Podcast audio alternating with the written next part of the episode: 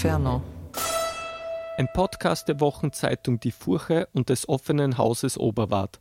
Übersetzt und gelesen von Katharina Thiewald. Gesang 9 an den Toren der Höllenstadt. Ich wurde bleich, als ich Vergil von der Verhandlung mit den Teufeln kommen sah. Die Partei, die diesen Kampf gewinnen wird, sind wir, begann er, wenn nicht.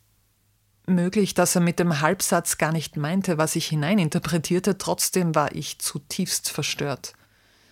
Vergil sagte, ich war jedoch schon einmal hier. Erichto, diese Hexe, die einen Toten zurück in seinen Körper rufen kann, schickte mich hinein nach dies, zum Judaskreis, um einen Geist herauszuholen. Er sagte mehr, ich kann's nicht wiedergeben, weil meine Blicke an den Turm gefesselt waren, an dessen Spitze plötzlich drei blutbefleckte Furien standen. Sie hatten Frauenkörper, doch ihre Gürtel waren leuchtend grüne Wasserschlangen. Aus Vipern waren ihre Haare auch Nattern, nahm ich wahr in den Frisuren. Sie heulten fürchterlich. Es war so laut, dass ich mich ängstlich an den Dichter drückte. Wart nur, bis Medusa kommt, sie wird dich gern versteinern. So brüllten alle durcheinander von den Zinnen. Dreh dich um, schau weg. Wenn Gorgo wirklich auftaucht und du siehst sie, dann ist hier Endstation. Das sagte mir Vergil. Er selbst drehte mich weg und legte mir die Hände auf die Augen. Da dröhnte ein Gepolter übers trübe Wasser, furchterregend. Es war so laut, dass beide Küsten bebten. Vergil nahm dann die Hand von meinen Augen und sagte: Schau mal in Richtung abgestandener Schaum. Wenn eine Schlange durch das Wasser gleitet, dann ducken sich die Frösche weg von ihr und machen sich ganz klein. Genauso huschten Tausende von ruinierten Seelen weg, als einer, ohne nasse Füße zu bekommen, über den Styx geschritten kam. In ihm erkannte ich den Himmelsboten.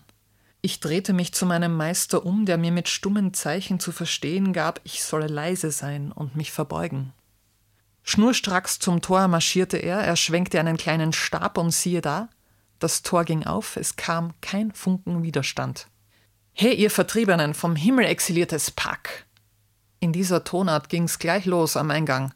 Was nützt es, wie mit Hörnern anzurennen gegen euer Schicksal? Ich darf euch daran erinnern, dass euer Cerberus an Hals und Schnauze haarlos ist, hat einen Grund und der heißt Herkules. Dann drehte er sich um und ging durch Matsch und Sumpf zurück. Er wechselte kein Wort mit uns. Wir setzten unsere Reise fort hinein nach dies, ganz ohne Kampf. Ich schaute mich ganz unverhohlen um. Auf beiden Seiten sah ich weite Ebenen, die voll von grauenhaften Folterszenen waren.